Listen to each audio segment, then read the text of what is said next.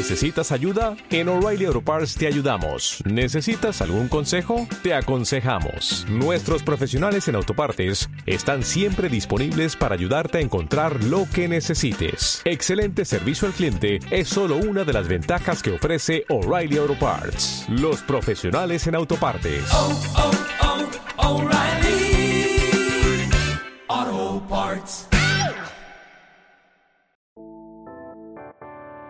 Esto es Chisma retro. cine, Música. series, Datos curiosos. cultura pop con un toque vintage, Y sí, mucha chisma. Yo soy Adri Gregorio y te invito a acompañarme en este viaje. Velasco Arán, la nueva serie mexicana de Netflix que tienes que ver.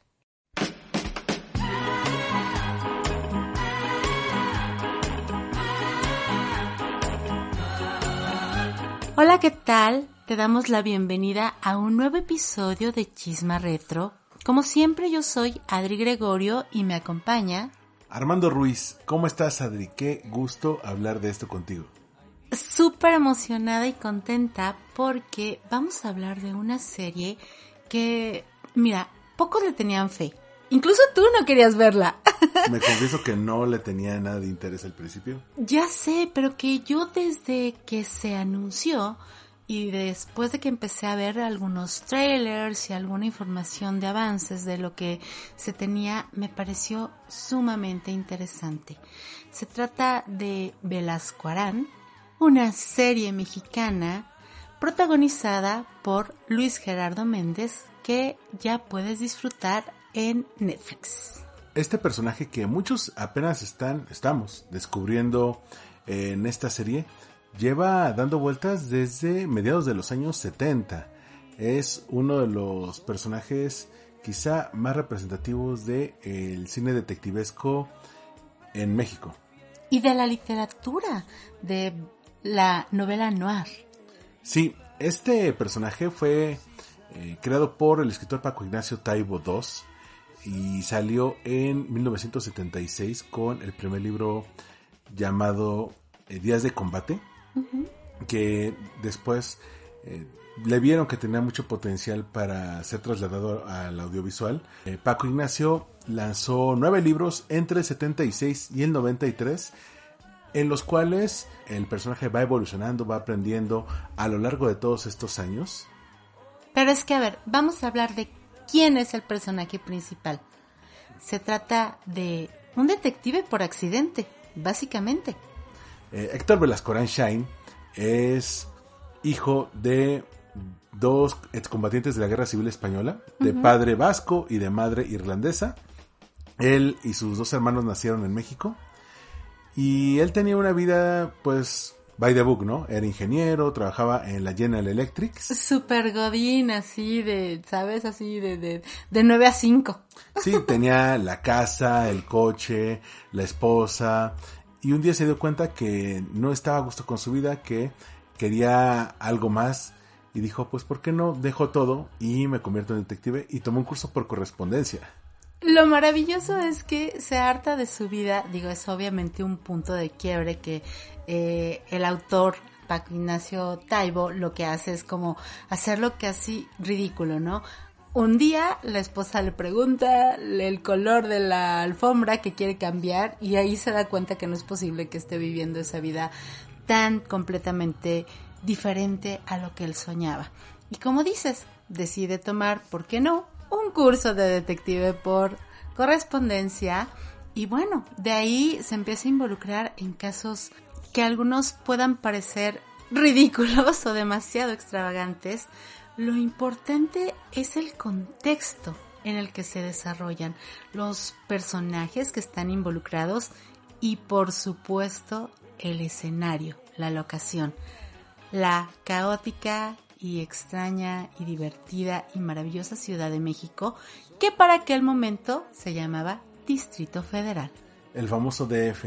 Y es que la ciudad, tanto de día como de noche, son un personaje más eh, que se traga al mismo eh, Velasco Arán.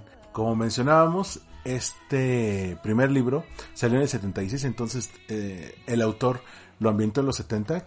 Lo que hace, y me parece una decisión muy atinada, es que muestra algunas partes, por ejemplo, del centro y otras de la periferia. Algunos crímenes son en, digamos, en los barrios más conocidos y otros son en las afueras que son una especie de, en aquel entonces eran como unos cinturones de miseria. El héroe se mueve por transporte público, con lo cual también, eh, pues conoce los recovecos de la ciudad, se mueve en metros, se mueve en pecero y algo que mencionaba es muy importante, con qué personaje se relacionaba para esto. Personajes que en otro tipo de novela hubieran sido incidentales o simplemente de adorno, ¿no? Sí, porque estamos hablando lo mismo, obvio, pues sí, de la vedette o de, ¿sabes? Los típicos polis o de los taqueros o de la que te cobra en el metro, vamos, cosas muy urbanas y muy cercanas también, ¿no? De alguna forma, como dices, son personajes que muchas veces parecieran completamente de fondo, incidentales, como que no, no tuvieran una, una importancia, pero que justamente resultan claves para la resolución de muchos de los casos. El autor aquí, que es un gran fanático de las novelas de detectives, se puso a pensar cómo sería un detective independiente, no un detective No privado. privado, independiente. Independiente. Recordamos que Sherlock Holmes también es detective independiente. Em, pero en una ciudad de México en los 70 ¿Con quiénes colaboraría? ¿Quiénes serían sus aliados? ¿Quiénes serían sus amigos? Y eh, ahora que mencionábamos que tomó el curso por correspondencia, lo primero que hizo fue conseguirse un despacho.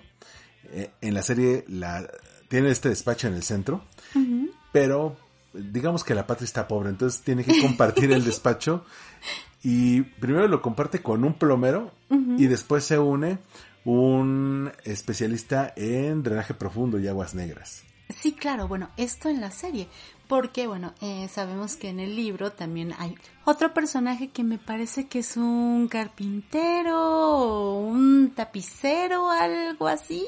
Sí, un tapicero. Bueno, y que obviamente son, digamos que personajes que uno diría, bueno, ¿y qué pueden aportarle a un detective? Pero la realidad es que sus conocimientos y la manera en cómo se van desenvolviendo permiten que sí le aporten mucho a la trama. Y además de que él para aliarse, buscar pistas que le ayuden como ojos vigilantes, también se apoya, por ejemplo, del señor de los tacos, de la señora de las quesadillas, Oh, sí. ¿no? Entonces, eh, eh, aquí el autor se las arregló muy bien para decir, vamos a meterlo en un contexto urbano, esta ciudad informal, por así decirlo, ¿no? Ahora que estábamos viendo eh, la historia de Velasco a lo largo de las décadas, sí utilizaba ese DF que quizá mucho de eso ya se perdió, pero también vemos esos destellos. Algo que me llamaba la- atención es que tomaron algunos edificios que parece que no ha pasado el tiempo. Así es, y que incluso el mismo eh, protagonista, que es Luis Gerardo Méndez, comenta que por momentos la ciudad pareciera que no ha cambiado en lo absoluto. Y es algo de lo que hace tan fascinante esta historia y tan fascinante la adaptación que hicieron a la serie. Esta primera temporada tiene tres capítulos de más de una hora, más o menos una hora y cuarto. Son o mini menos. películas. Son mini películas y dijimos, bueno, ¿por qué eh, tan largos si son una serie? Y luego vimos por los títulos que cada episodio está basado en un libro. Eh, mencionábamos que originalmente son nueve libros de Velasco Shain y un décimo que salió en 2005 que ese es el único que no escribe completamente para Ignacio Taibo, lo, lo escribe junto con el subcomandante Marcos, pero los 10 libros tienen a Héctor Velasco como detective. Entonces aquí se basaron en tres de los cuatro primeros. El, el primer capítulo está basado en Días de Combate, que ya hablaremos un poco más a detalle de ese. El segundo está basado en Cosa Fácil. Y el tercero lleva por título No habrá final feliz. Y es así como se llaman los episodios. Y justamente lo que mencionábamos acerca de estos pequeños toques de comedia que si bien en la novela son un poco más quizá ácidos, un poco más de humor negro o sarcástico, la serie lo traduce de una forma muy interesante. De plano se va por un lado en el que sí te va a hacer reír, es una serie divertida, aunque a veces sucedan cosas tremendas y a veces el tono puede llegar sí a ser más tirándole a, ese film noir, a esa novela negra, a esa cuestión como más oscura y más eh, profunda, ¿no? De, de un antihéroe, pero que siempre rescata esa parte que parece ser también muy mexicana, muy parte de nuestra idiosincrasia, que es el humor. Llega un punto en el que por la cantidad de personajes, de situaciones, de casos, dices, es que si nos lo tomamos muy en serio, quizá eh, la gente no nos lo vaya a creer. En cambio, al meterle ese toque de comedia, se vuelve algo muy divertido de ver, porque ni siquiera es una comedia eh, 100%. Sigue siendo una novela detective, sigue teniendo momentos trágicos, pero el, uno sabe que está en un mundo que está basado en la realidad, pero que también tiene su picardía como mucho de lo mexicano. Y eso se demuestra de la mejor manera en cada uno de los personajes que vamos a encontrar que son completamente distintos entre sí y que representan como diferentes partes también de la ciudad. Sí, ya habíamos hablado de Héctor Velasco Shine, interpretado por Luis Gerardo Méndez, que algo que no mencionábamos es que creó un acento para el personaje en el cual toma en cuenta, por ejemplo, una persona que trabajaba en oficina, que es chilanguísima, ¿no? Que es, se rodea, pues, de personas de la clase trabajadora. Entonces, ¿cómo hablaría él? Y es lo que, lo que trabajó. Sí, es como muy clase mediero, medio godín. Eh, se le ha criticado mucho por, por la elección que tuvo de, de ese acento tan particular, pero curiosamente Luis Gerardo, vamos, o sea, eh, a lo largo de su carrera y en los diferentes papeles que han sido más representativos, como en su momento Javi Noble o en la serie Club de Cuervos, siempre ha jugado mucho con esa parte de inventar un tonito, un acento, para imprimirle más personalidad a sus personajes. Y en este caso creo que, aunque se le haya criticado tanto, honestamente no se aleja demasiado a lo que puedes llegar a escuchar en una oficina de gobierno a una hora. Y él comenta que pues estaba viendo con Netflix eh, la posible participación en otra serie cuando pues pasó mucho tiempo y dice quizá ya se me pasó el tren por, por la edad y le dicen oye tengo otro papel para ti le cuentan eh, sin él conocer los libros sí no no no tenía idea de, de las novelas Sí, le cuentan cómo es Héctor Velasco y le encanta. Le mandan los scripts de los primeros dos episodios, de las dos mini películas, mejor dicho, y, y, le encanta. Después ya eh, se entera que el personaje ha sido encarnado varias veces y dice: No lo voy a ver en las otras encarnaciones, quiero darle mi propio estilo. Creo que fue un gran acierto porque eh, se ve completamente cómodo en el papel, se ve eh, bastante a gusto, bastante agradable. La química que tiene con los demás personajes es, palpable y además es encantador. Luis Gerardo Méndez es encantador cuando se lo propone. Otro de los personajes que llama la atención porque es no solamente la persona en la que más confía, su compañera, su Su otra mitad. Su otra mitad es su, eh, su hermana Elizabeth Escorán Shine, interpretada por Irene Azuela. Una, Sí, una de las mejores actrices de su generación. Pero la Azuela, ¿cómo se, se acoplan, no? O sea, esta verdadera química que construyeron, porque aparte veíamos justamente en los especiales detrás de cámaras y en las entrevistas que leímos para documentarnos, que eh, este curioso acento que tantos se han quejado de él, de, de Luis Gerardo, que es como pues un acento muy chilango, bueno, pues lo trabajó con un coach, o sea, no fue como que, ay, me lo inventé y ya, no, no, no, lo trabajaron, lo, lo, lo tallerearon, como se dice en el medio, pero que justo como iban a ser los dos hermanos, bueno, pues también se involucró a, a, Irene para que los dos sonaran, pues que habían sido educados en la misma casa, que tenían las mismas frases, los mismos manierismos, y eso lo hace tan real, en verdad sientes la complicidad entre ellos y la relación entre hermanos. Sí, justamente que los dos hayan trabajado con el mismo coach también. Los dos se caían bien, pero nunca habían trabajado juntos. Y esto les dio la oportunidad de crear tal química que cuando se echan bromas como de hermano a hermana, sí. se, se nota esa complicidad. Y creo que es de los puntos más interesantes de la película. Dato curioso, en los libros comentábamos que tenía dos hermanos, aquí por razones creativas y para darle más peso a Elisa como hermana, solamente aparece ella. No sabemos si en algún momento va a aparecer el otro hermano, pero ella es parte importante de la trama. Otro de los personajes que a mí me parece una gran sorpresa es Irene, también conocida como la muchacha de la cola de caballo, que es interpretada por Paulina Gaitán, que quizá eh, la recuerden por Diablo Guardián. Bueno, ella me parece que es una gran actriz que creo que su trabajo habla por ella misma. Es curioso cómo este personaje, que sí viene de los libros, originalmente es como la damisela en peligro en el primer libro, en Días Ay, de sí. Combate, pero el equipo creativo decidió extenderlo porque era, en un principio era la- el clásico personaje que solamente estaba para que nuestro protagonista se enamorara de ella. Sí, totalmente. No. Mujeres accesorio. Y aquí se convierte también en una de las aliadas más importantes. De repente lo salva. Eh, al menos en esta primera temporada está presente de los tres episodios. Y tiene una eh, química con él también muy buena. Wow, sí. También como esta pareja que eh, son incondicionales, pero a la vez no quiere demasiado compromiso, sobre todo que están en un mundo peligroso y no saben si el día de mañana van a vivir para contarlo. Eh, otro personaje que la verdad a mí me pareció una gran una gran sorpresa es eh, Sil- Silverio Palacios que Uf. interpreta al, al plomero Gilberto Gómez Letras.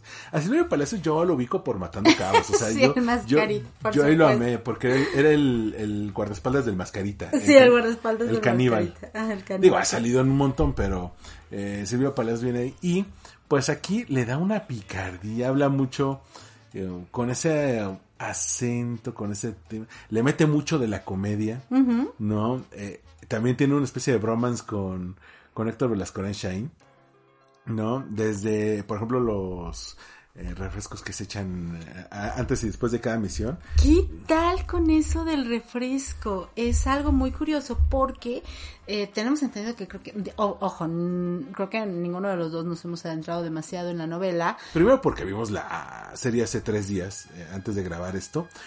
Y segundo porque sí hicimos nuestra investigación sobre cómo se ha mostrado en los medios al personaje. Y algo que vimos como elemento clave es que él no es mucho de tomar alcohol. A, diferen- a De diferencia hecho, de los sí, de, de- de lo típico, ¿no? Velasco Arán, él prefiere una, un refresco de cola que creemos que en su momento era Pepsi. Porque Sí. incluso, bueno, en las, en las otras películas se presentaba tal cual, así el product placement a todo lo que da. Pero que bueno, en el caso de Netflix decidieron inventarle un nombre y que se llamara Kelly Cola. Sí, yo creo que... en Con limón. En el caso de, la Pepsi Cola, creo que era porque en aquel entonces estaba muy de moda, más que la Coca. Yo me tocó ver ¿Crees? algunas fotos vintage, sí. Pero aquí, pues, justamente para no meterse en, en broncas con la empresa, decidieron crearle una marca de refresco propia y la meten como parte del chiste que es Kelly Cola. Pero eh, al menos en otras dos versiones con otros dos Velasco Arán diferentes, vimos que se tomaba su Pepsi Cola. Su sí. Entonces dijimos, bueno, esto no puede ser coincidencia, probablemente así viene en los libros. Y eh, ¿qué sería de un gran héroe si no tuviera un gran villano? Y aquí hay otra persona que me llamó mucho la atención porque también está presente en toda la primera temporada, que es el, el teniente Federico Paniagua, interpretado por Enrique Arreola, que es este policía que, que hay mal desde un principio es corrupto, Ay, sí. es de esos que si se arreglan con él pues no presentan cargos, eh, obviamente eh, previo pago, pago puede desaparecer personas para los más poderosos. En un, una fichita Es este una hombre. fichita que además es muy curioso porque aquí sí se hace mucho hincapié en cómo eh, pues la autoridad es quien está inmiscuida de una forma más dramática dentro de los casos, pero para mal, no para ayudar a resolverlos, sino incluso para encubrir cosas muy turbias. Sí, digo, a diferencia, por ejemplo, de Sherlock Holmes, que pues él es un detective independiente, pero lo que él descubre lo hace para ayudar a la policía y también para demostrar que él es uno de los hombres más inteligentes del planeta. Lo que hace Velasco Arana es, en un principio trata de ayudar a la policía y luego se ve que la policía no solamente no quiere ser ayudada, ni siquiera tiene la mínima intención de que los casos se resuelvan. Eh, dicen, ¿sabes qué? Búscate un responsable que se vaya a la cárcel. Poco importa si es el culpable o no. entonces él se da cuenta que incluso los métodos eh, forenses, como buscar huellas dactilares, todo eso, pues no lo hacen. Ay, que me encanta esa referencia, ¿no? Porque es algo que además es el, lo que le llaman el mal CSI, que ya todo mundo cree que, bueno, todos los que hemos crecido y que nos encantan ese tipo de programas policiales, ¿no? O sea, CSI, la ley y el orden, ¿sabes? Eh, pues como que nos quedamos con la idea de que hay procedimientos que son muy de rutina y que son muy factibles y que si aún ahora no es fácil realizarlos, pues en México de los 70 menos. Sí, y solamente mencionando los personajes que aparecen los tres episodios de la primera temporada, porque hay una serie de cameos, de personajes o incidentales o que van a tener que ver con el caso en cuestión de cada episodio, porque de repente es una grata sorpresa que aparecen en papeles invitados, por ejemplo, Naila Norvin, Uy, sí, de diva, de una actriz en decadencia. Y me encanta porque además utilizan fotos reales de su juventud de quinceañera. Sí, salió de quinceañera y, y- y yo como DiCaprio en el meme de... "Ay, Entendí la referencia. sí. Porque de nuevo, Sí, tomemos en cuenta que aparece como una actriz de los 70. Sí, sí, sí. Entonces hablan mucho de su carrera desde que era estrella infantil y juvenil y todo. Y se traen sus fotos eh, y... eh, no, no, no, me, me encantó esa Es, parte. es muy buena, es muy buena esa parte.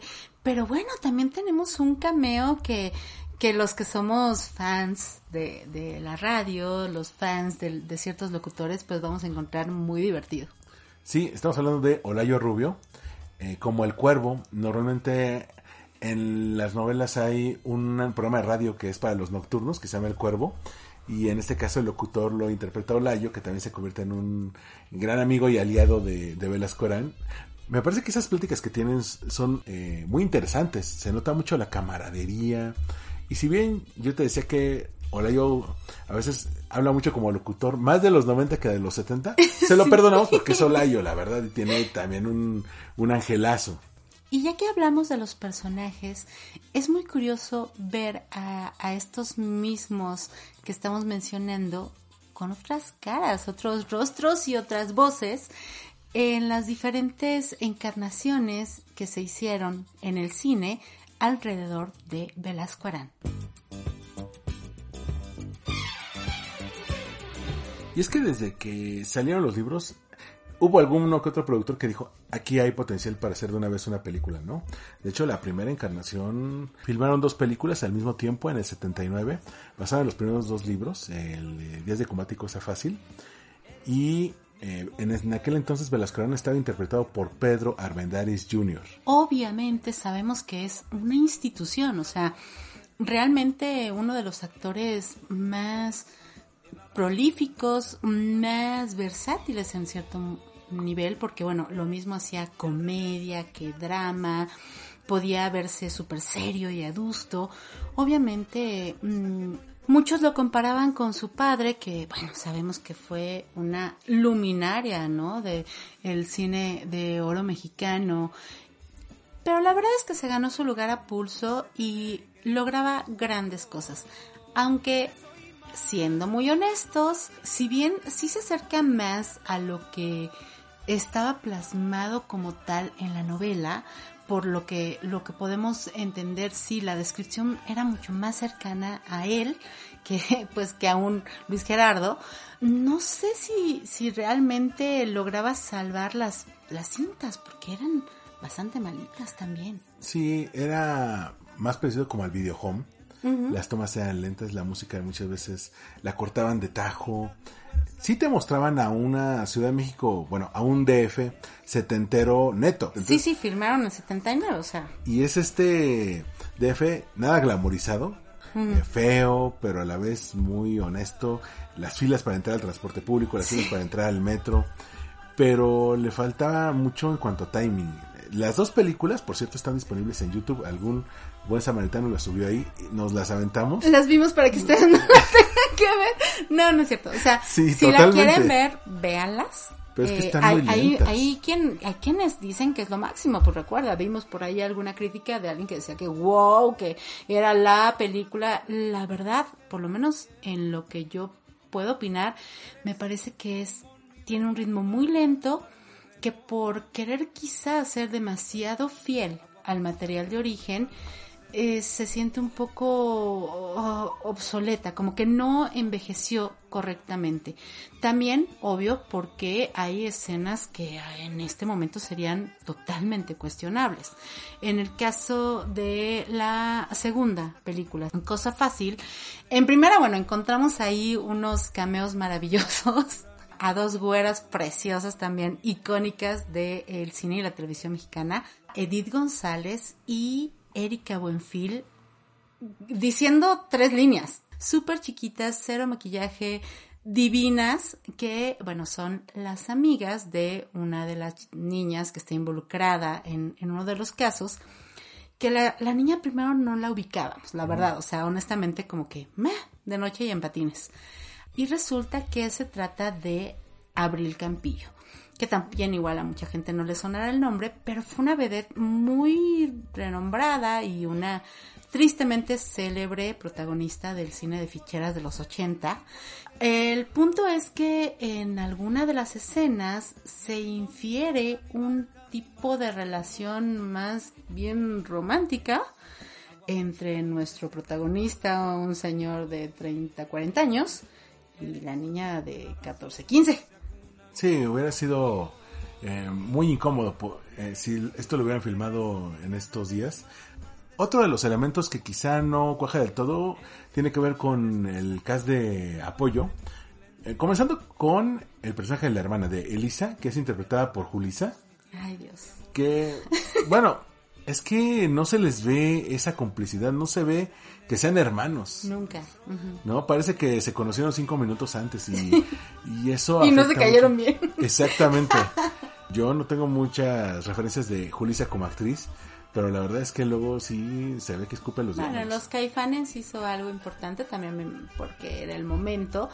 Pero sí, no, no, un rango no, no muy amplio, definitivamente. Y aquí era, era muy obvio, ¿no? Aquí ella era la que andaba en, en moto y era como echada para adelante. Pero pues la realidad es que tanto ella como el hermano, que era Juan Peláez, que después ve- veríamos como Miguel Hidalgo en esta serie por el Bicentenario Uy, que se creó sí. Televisa, de Días de Muerte y Libertad. No, y bueno, actor de toda la vida, así que de toda la vida, de telenovelas también, de teatro, y su rostro era muy reconocible, pero que ninguno de los dos aportaban mucho a la trama y no se sentía esa conexión, esa, ese nexo entre ellos para que realmente dijeras, ah, no, claro, son familia. Sí, si dijeras, estos fueron a la universidad juntos, todavía se las creo más. Otro caso es el de la chica de cola de caballo, que aquí solamente la mencionan, pero cuando vimos que era interpretada por Hilda Aguirre, tú dijiste, wow, está hermosa. Sí, pues es que era mi Sor Yeye. Perdón, pero es que a mí esa, esa película me hacía reír mucho y era muy divertida cuando yo era niña. Entonces, eh, bueno, la pasaban, ya sabes, en, en la televisión los sábados.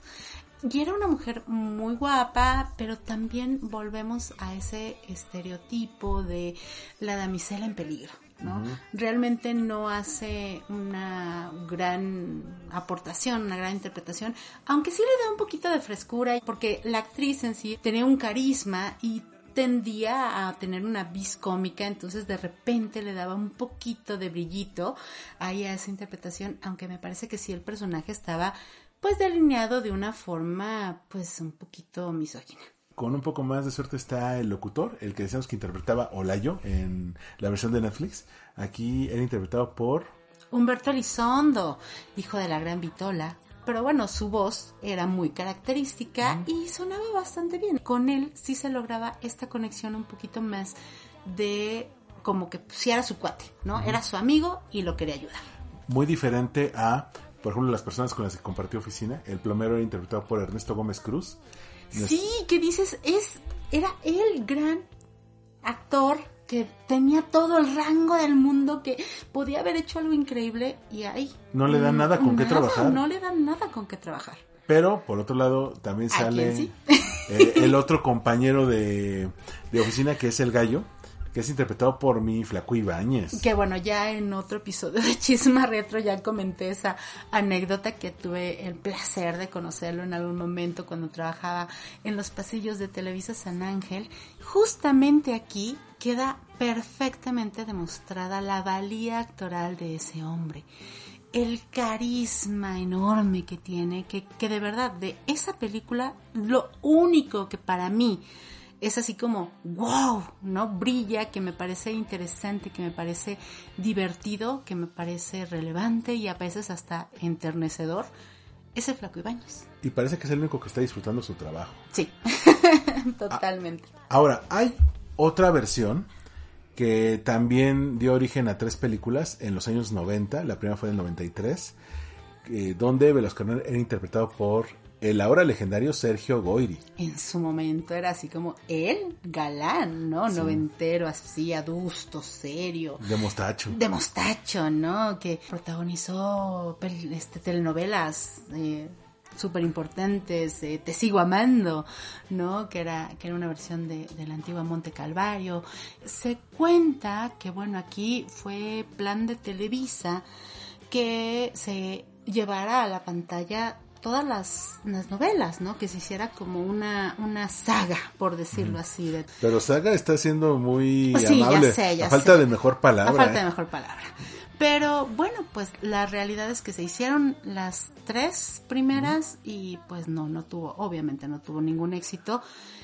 Y creo que no tuvo un- una repercusión real porque si hablamos de que la de Armendáriz era lenta y que tenía sus fallas, a pesar de también tener algunos aciertos, ay Dios, esta sí ni cómo ayudarla. Con esta versión quisieron tomar otro camino creativo.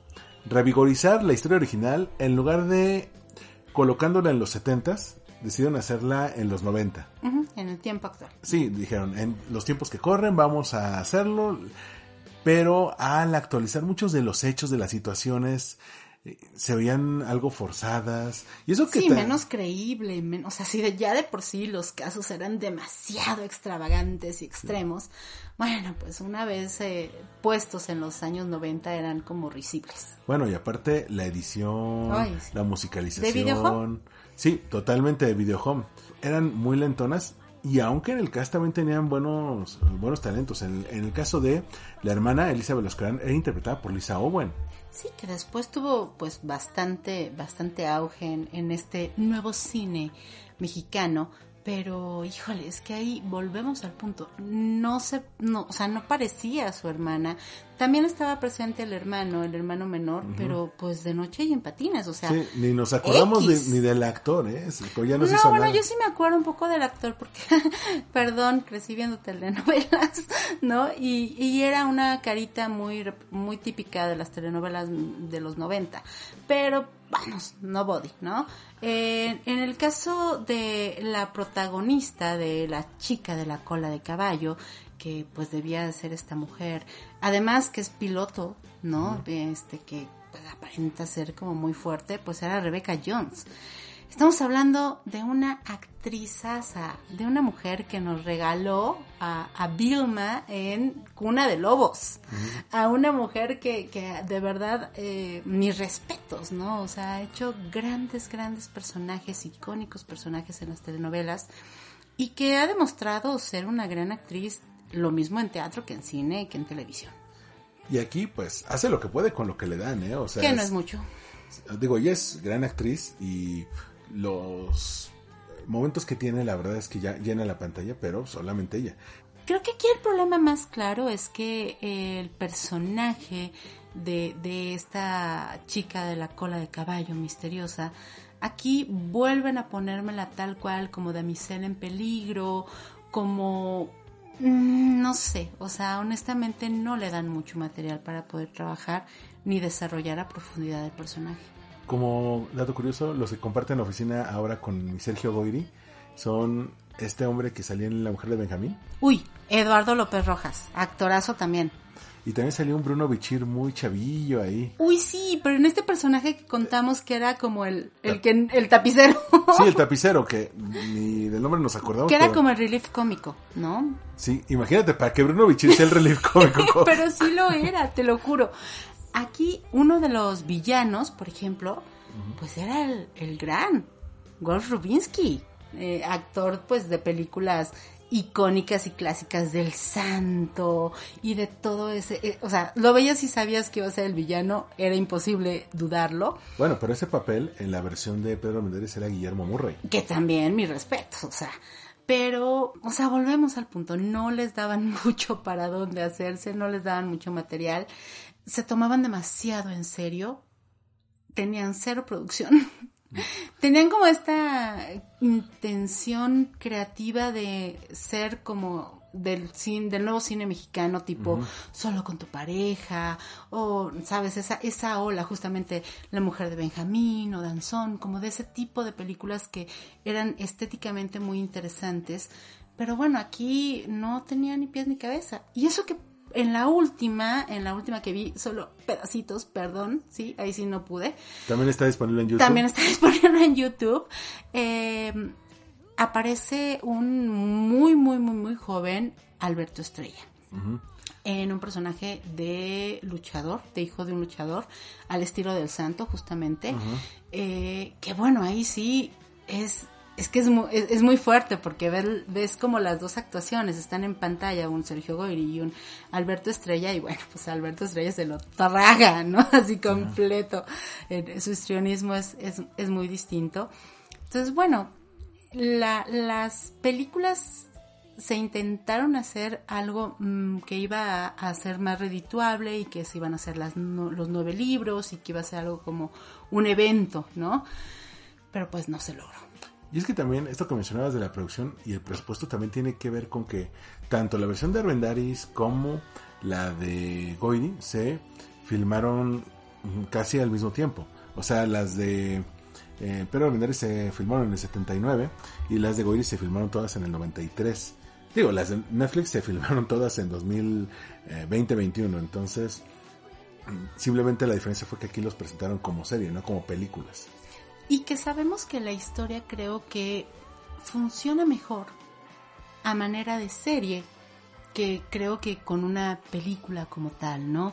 Ay, dato curioso también, dato de trivia, en las películas de Sergio Goyri, este personaje del locutor era locutora y era nada más y nada menos que Mariana Levy, nuestra inolvidable pícara soñadora. Justo te iba a decir, venía desempacadita de la pícara soñadora. Sí, sí, sí. Hermosa, con un, con un carisma enorme, pero bueno, es- no, no, no, ni eso la salvaba. Y por si esto fuera poco, eh, estas dos eran las primeras iteraciones de Velasco. Hay una tercera antes de la de eh, Luis Gerardo Méndez. Que es casi como que una leyenda urbana. O sea, no, de verdad buscamos información y tratamos de encontrarla para poder verla. Nos encanta realmente cuando hacemos chisma, pues documentarnos, ver justamente todo lo que está referente para poder pues platicarlo a gusto, ¿no? Bien, como debe ser. Y de esta no encontramos pero ni un clip. Solamente el póster y eso en ilustración. ¿eh? En Ni- ilustración. Ni siquiera en foto. Sí. Eh, es una película de 1987 llamada Herencia Maldita, donde Héctor Velasco Arana es interpretado por Alejandro Camacho. El gran Alejandro Camacho, qué curioso, ¿no? O sea, en, en la iteración previa, no, bueno, posterior más bien, eh, fue Rebecca Jones, que, que fue su, su esposa mucho tiempo, y en esta, bueno, pues él, él es eh, el protagonista y que también hace una participación especial eh, Pedro Armendáriz Jr., Pero aquí como el judicial, como el, como el malo. el malo. Y aquí mi Camacho venía desempacado de eh, Cuna de Lobos. Entonces, digamos... ¿Ya había hecho muchachitas? Todavía no. Todavía no. Todavía no. Ese ya en los 90. Pero pues Claudia Ramírez como la chica de la cola de caballo, pues no, no Uy, sé. Claudia Ramírez, no, pero Claudia Ramírez era, eh, eh, o sea, sí había hecho ya cositas y volvemos justo, solo con tu pareja de, de Cuarón, con Jiménez Cacho, que también aparece, me parece, en esa, en esa cinta. Sí, pero esa fue en el Este, 91. Sí, no, bueno, obviamente fue después, pero vamos, o sea, ella, pues sí, era una joven promesa.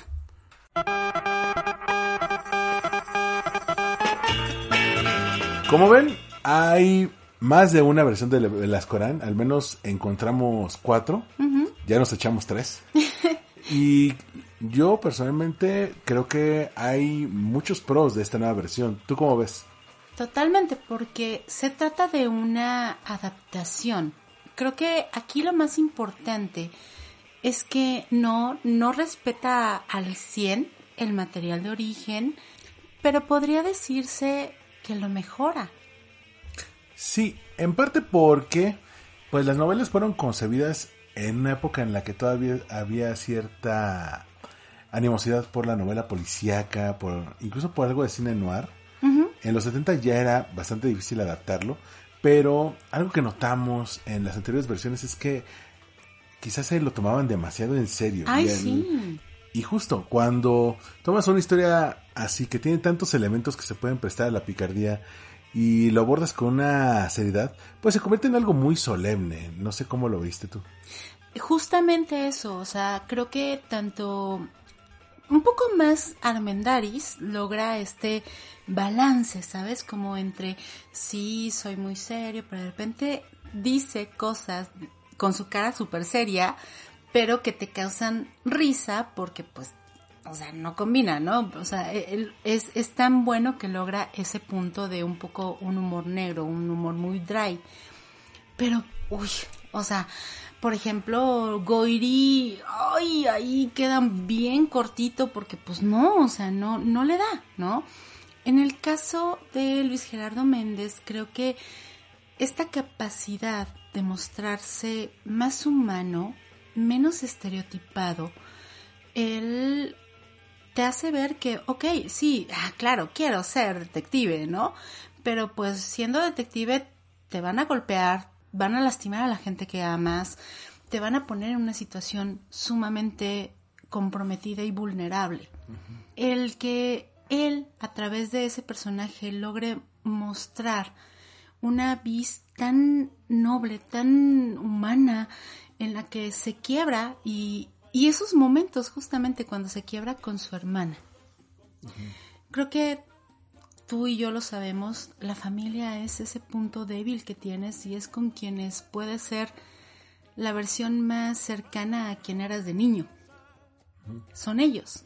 Y justamente en la serie logran esa conexión, esa parte en la cual el personaje no le interesa fingir que es Velasco Arán, detective independiente.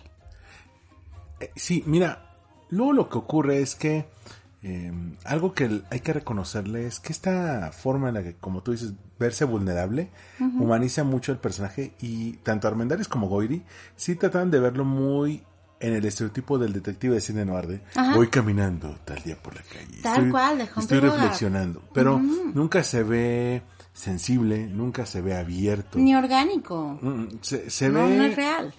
Exactamente. Se, se ve acartonado. Y lo que hace Luis Gerardo Méndez es, por ejemplo, si le acomodan una golpiza, maldice al final. Y le duele, lo ves que le duele, o Sí. sea, no lo sientes invencible, que además, si te pones a ver en el material de origen, desde ahí te dicen, es un tipo normal, godín, clase mediero, cero, o sea, no tiene superpoderes, no es eh, particularmente brillante, no, o sea, es un tipo normal que decide ser detective y que decide involucrarse en ese mundo terrible y oscuro. Entonces tiene más lógica que un hombre como en este caso, como lo hace Luis Gerardo, tenga dudas, tenga miedos, eh, se equivoque y, y- y no sepa disparar y se enoje porque no sabe disparar, por ejemplo, ¿no? O sea, cosas tontas. Pero que en las otras acepciones, eh, sobre todo en, la- en- en- en- creo que en el caso de Sergio Goiri, quieren hacerlo como tan macho, tan, eh, sí, yo puedo, ¿no? Que, que- no sé, termina siendo muy unidimensional. Sí, por ejemplo, en las escenas donde Goy está con los hermanos, si dices, estos no son familias. sí, también. o sea, es- es- también, también, cero. Sí, es como si fuéramos a, a, una, a una comida familiar y mi tío fuera el hijo del santo y llegara con la máscara puesta. Que Sí, dices, no, al es case". que como que no eres de la familia, tío. Bueno, eh, lo mismo ocurre. Aquí, por ejemplo, sí lo fueron trabajando. Mira, nada más para ponerte un ejemplo. En las tres versiones ocurre un evento, una especie de atentado. No me voy a meter mucho en spoilers, simplemente que, que afecta el desarrollo del personaje de Velasco Arán, ¿no? De- digamos que le deja un Sí, aprendizaje. Sus cicatrices, ¿no? De guerra. Y como el mismo autor lo decía, lo que vamos a ver es un Velasco que está en los primeros libros en sus treintas aprendiendo todo esto, se va a equivocar, eh, al principio es muy idealista, es muy descuidado, Sí, sí. de repente va y le canta un tiro a la autoridad y luego va por la calle como si nada, sabiendo que puede pasar un carro y lo agarran a balazos, ¿no? Y ya con el paso de las novelas, pues él se va haciendo cada vez más precavido. Se curte. Se curte. Eh, con la experiencia. de manera que al final de los libros él ya anda rozando los 40. Entonces son un span de 10 años en, en el desarrollo del personaje. Y creo que esto se refleja bastante bien porque el Velasco que vemos en, en esta serie, en el capítulo 1, no es el mismo que vemos en el capítulo 3. Ya pasó por todo. También los personajes que lo rodean también pasaron por un Claro. desarrollo por sus propios arcos. Pero otra de las cosas que me fascinan, no sé tú, es la ciudad. Ay, sí. Eh, hicieron una labor de producción enorme. Wow. Lo que creo que el nivel de detalle de cuidar absolutamente todo no lo había visto quizá desde Roma. Hay que tomar en cuenta que el equipo de producción que hizo esto fue el que hizo Diablo Guardián.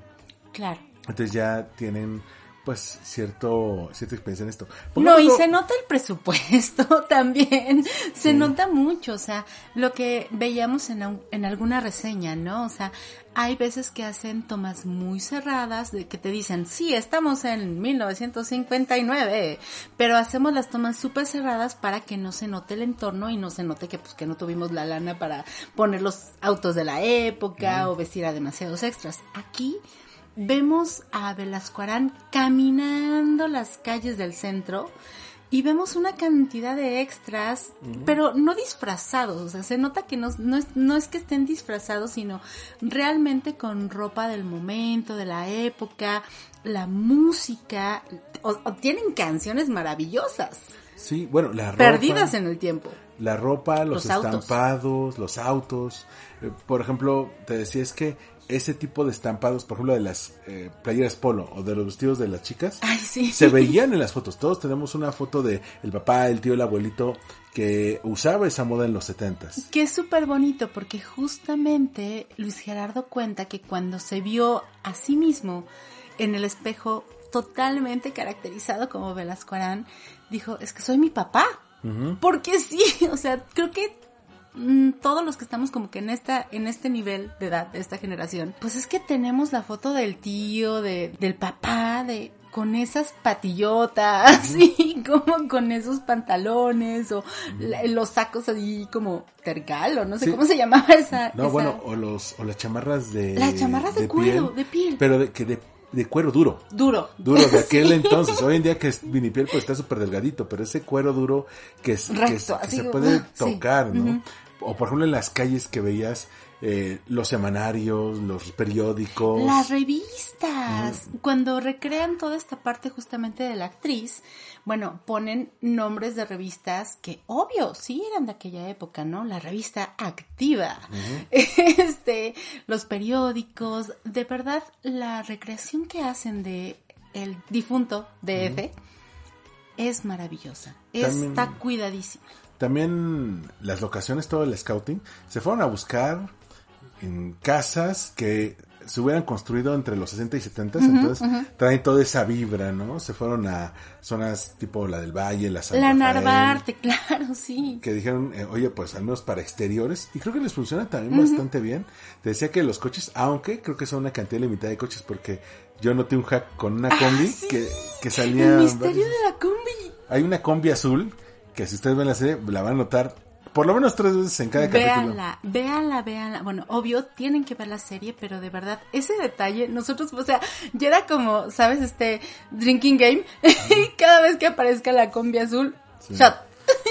Y ah, de repente se les iba. Por ejemplo, en algún Ah, momento sí. traía un vaso que, es- que se ve que es del Starbucks de la vuelta, pero fuera de, de ese detalle que, que es mínimo, el- la ambientación está bastante bien. Te digo, no es tan eh, sucia o como, como esas versiones de los gritty, 70, tan- ajá, tan gritty. sí. Es una versión idealizada de los 70. Claro, hay, hay que hay que admitirlo, pero a la vez eso le da también cierto encanto. El que, por ejemplo, cuando te cuenten los antecedentes de algún personaje o alguna historia corta, la manera en que ponen motion graphics, El la edición. que, que ojo, sucede particularmente en el primer episodio. Sí, claro. Son tres directores. Ernesto Contreras, que hizo Asesino del Olvido y que hace el piloto. Eh, Hiromi Kamata, que hace Historia de un crimen, Colosio. Y Gonzalo Amat, que hizo Fargo. Entonces, son tres visiones diferentes, sin embargo, muy, muy, muy interesantes y que cada una le da un giro diferente a la historia. Platicábamos que sí, eh, es cierto que creo que el primer episodio es muy impactante a nivel visual. Por justo lo que comentabas, los motion graphics, esta manera de introducir el texto o como imágenes de archivo, de sucesos incluso que pasaron realmente y que conforme van pasando los episodios va a modificarse un poco. Ya no es tan frecuente, pero bueno, pues es que cada, cada director le da su propio sello. Lo cual también se refleja en una serie que cada una tiene un sello autoral, aunque también Luis Gerardo Méndez como productor ejecutivo pues le pone su impronta a los personajes. Te comentaba que me gusta mucho el personaje de la muchacha de la cola de caballo que le hacen un personaje recurrente en un personaje incidental. Eso. Y no solamente el que le den como un poco más de importancia, esta manera de no ser la damisela en peligro. Ella y la hermana.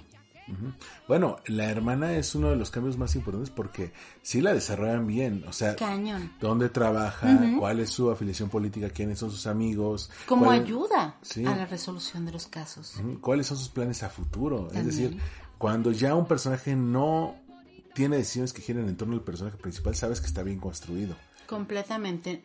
Se vuelven mujeres que son relevantes, no accesorios del personaje principal.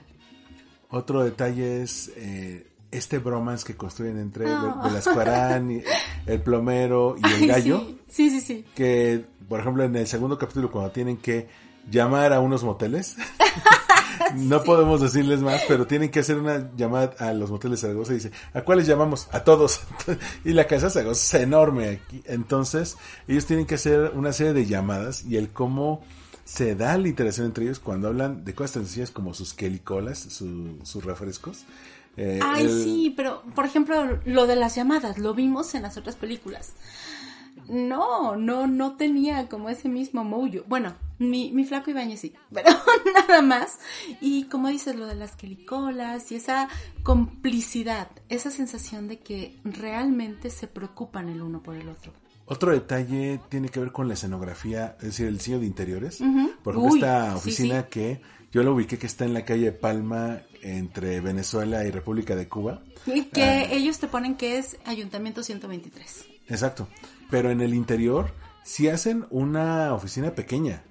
Es decir, si dices vas a rentar una oficina en la zona centro, pues tiene que ser algo pequeño. Veíamos, por ejemplo, la versión de Goiri y casi casi eh, parecía taller mecánico de lo grande que era. O sea, casi casi hasta tenía lugar para estacionar coches adentro. Y dices, no, Nada que ver, sí. Aquí sí cuidaron bastante bien. Dicen que eh, tomaron mucho las notas del autor. Por eso me sorprendió un poco que, que le hayan dado un poco de comedia. Me imagino que le dijeron al autor, ¿por qué no nos vamos por este camino que nunca habían abordado en, en el personaje? Y funciona bastante bien. También el que les den chance incluso de improvisar. Pareciera que sí. No sabemos a ciencia cierta si son improvisaciones realmente, pero parecen. Sí, eh, de repente esto que les permitan agregar humor hace que de repente sale un par de orgánico, chistes, sí, eh, increíbles, buenos, que le aportan al personaje y que te hablan de el tipo de bromas que te ves con tus amigos. Bueno, y ojo, también la cuestión política. Mm. El hablar derecho de un problema que tristemente seguimos teniendo ahora. No es algo privativo de la época o del momento en el cual está situado. Cuando le preguntaban a Luis Gerardo, ¿no? Bueno, ¿tú qué piensas? ¿Qué pensaría Velasco Arán si viviera en estos momentos? Y él dice, bueno, est- estaría muy enojado de que nada ha cambiado. Hay que tomar en cuenta que, bueno, las eh, novelas están situadas entre la presidencia de Luis Echeverría y de López Portillo. Bueno, todavía unas llegan a Miguel de la Madrid y todas. Eh, se habla mucho de la Guerra Civil Española porque los padres de nuestros protagonistas eh, se conocieron en la Guerra Civil y dice, la perdieron, se vinieron a México y aquí tuvieron a, a sus hijos. Eh, se habla del halconazo en algún momento, de eh, el sindicalismo. De Tlatelolco, sí. Sí, de Tlatelolco. Entonces, en las novelas sí se abordaba una fuerte carga política, pero en las versiones cinematográficas que Nada, hemos visto, ¿no? nada. O era lo más safe del mundo, que Sí, si, sí. por ejemplo, había una posible huelga, no metían nada que tuviera que ver con el gobierno. Sí, no. Entonces era como jugar un poco a la segura. Aquí, Ay, con Sergio Goyri el malo no era el policía, el policía era amigo y apoyaba. Ay, no, así, porque somos amigos de la autoridad, nunca los vamos a mostrar como, como villanos. Y aquí sí, eh, aquí por ejemplo hablan de, eh, por ejemplo, de la mafia dentro del metro, ¿no? De el famoso profesor Sobek que entre- entrenaba a los halcones, que ya lo habíamos visto en Roma, En por Roma, ejemplo. justamente. Entonces, eh, sí, si tú eres un entusiasta de la historia reciente de México, quizá ubiques todas esas referencias. Si no, no te hace falta. No. Te pone muy bien en contexto. Sí, sí. Eh, creo que ahí funciona bastante bien. Y creo que la serie se disfruta muy bien. O sea, es una serie que, eh, si bien te puedes echar un capítulo durante tres noches seguidas, lo disfrutas bien. Pero también si te lo echas en maratón, se siente Ay, bastante sí, disfrutable, ¿eh? Totalmente. Por ejemplo, la misma serie tiene referencias de la cultura pop muy interesantes. Por ejemplo, en el primer capítulo, Velasco Arán compite en el famoso premio de los 64 mil pesos con mi Pedro Ferri Santa Cruz. Ajá. Que también lo en la versión de Pedro Hernández lo hizo, pero con el auténtico Pedro Ferri Santa Cruz. Era maravilloso que después, bueno, en la de Sergio Goyri hicieron ahí una cosa muy rara de los 90 con Sí. la que fue su esposa, Telly Filippini, pero nada que ver. Horrible, aburrida. Este, pero también eso- Ponían a Raúl Velasco, Sí, a claro. Chabelo, o sea, eh, hay una vedette que tiene una situación ahí un poco complicada y que mencionan cosas muy que cualquiera que viva esta ciudad conoce, que cualquiera que viva este país sabe. Sí, imagínate, la música, los conductores, los autores, los programas, o sea, todo eso, eh, digo, estas primeras tres eh, historias de, son una primera temporada. Esperemos que vengan otras dos temporadas de tres episodios cada una para cubrir los nueve libros, Ay, sí. pero todavía no hay, no hay información ah, Sí, no hay esto. confirmación tal cual, pero pues podemos decir que por ahí se ve que basadas en y en la lista de títulos que ponen, pues sí mencionan nueve novelas. Entonces podemos esperar que quizá, pues sí, sea la primera temporada de por lo menos tres. De verdad, por favor, dale una oportunidad a esta serie. Sabemos que a veces desconfiamos mucho de los productos nacionales porque eh, nos llevamos algunos chascos, definitivamente.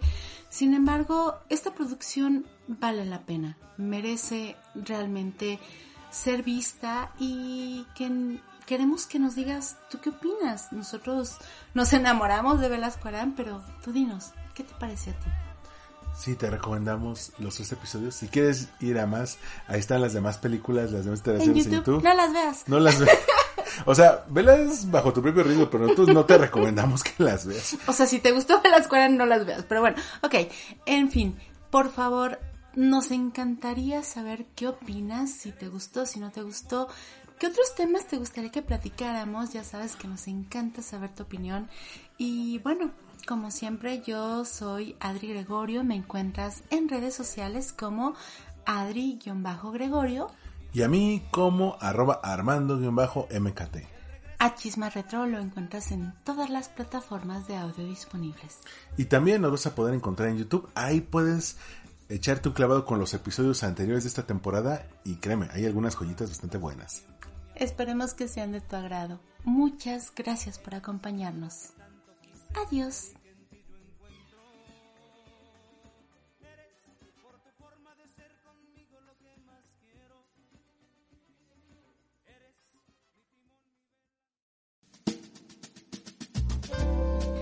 Gracias por escuchar Chisma Retro.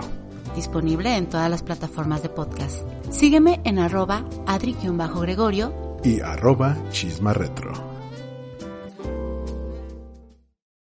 oh, oh, O'Reilly. ¿Necesitas ayuda? En O'Reilly Auto Parts te ayudamos. ¿Necesitas algún consejo? Te aconsejamos. Nuestros profesionales en autopartes están siempre disponibles para ayudarte a encontrar lo que necesites. Excelente servicio al cliente es solo una de las ventajas que ofrece O'Reilly Auto Parts. Los profesionales en autopartes.